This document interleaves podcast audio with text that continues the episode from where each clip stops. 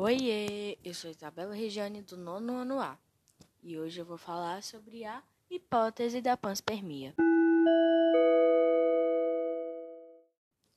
A panspermia é uma teoria que diz que os micro-organismos estão no universo, conseguindo seu surgimento quando atingem um planeta certo para ela.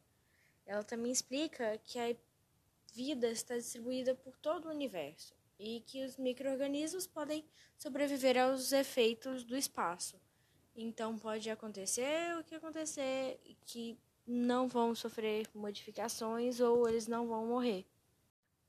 A panspermia cósmica é uma hipótese de como surgiram seres vivos no nosso planeta.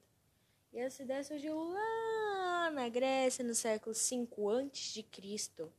e foi colocada em evidência só agora no ano de 1879, muito mais recente de quando foi descoberta, sendo baseada que a vida aqui surgiu em, com meteoritos com formas de vida primária. E essa teoria é a menos acreditada hoje em dia, pelo fato de se transferir para lugares remotos a questão da biogênese química da vida.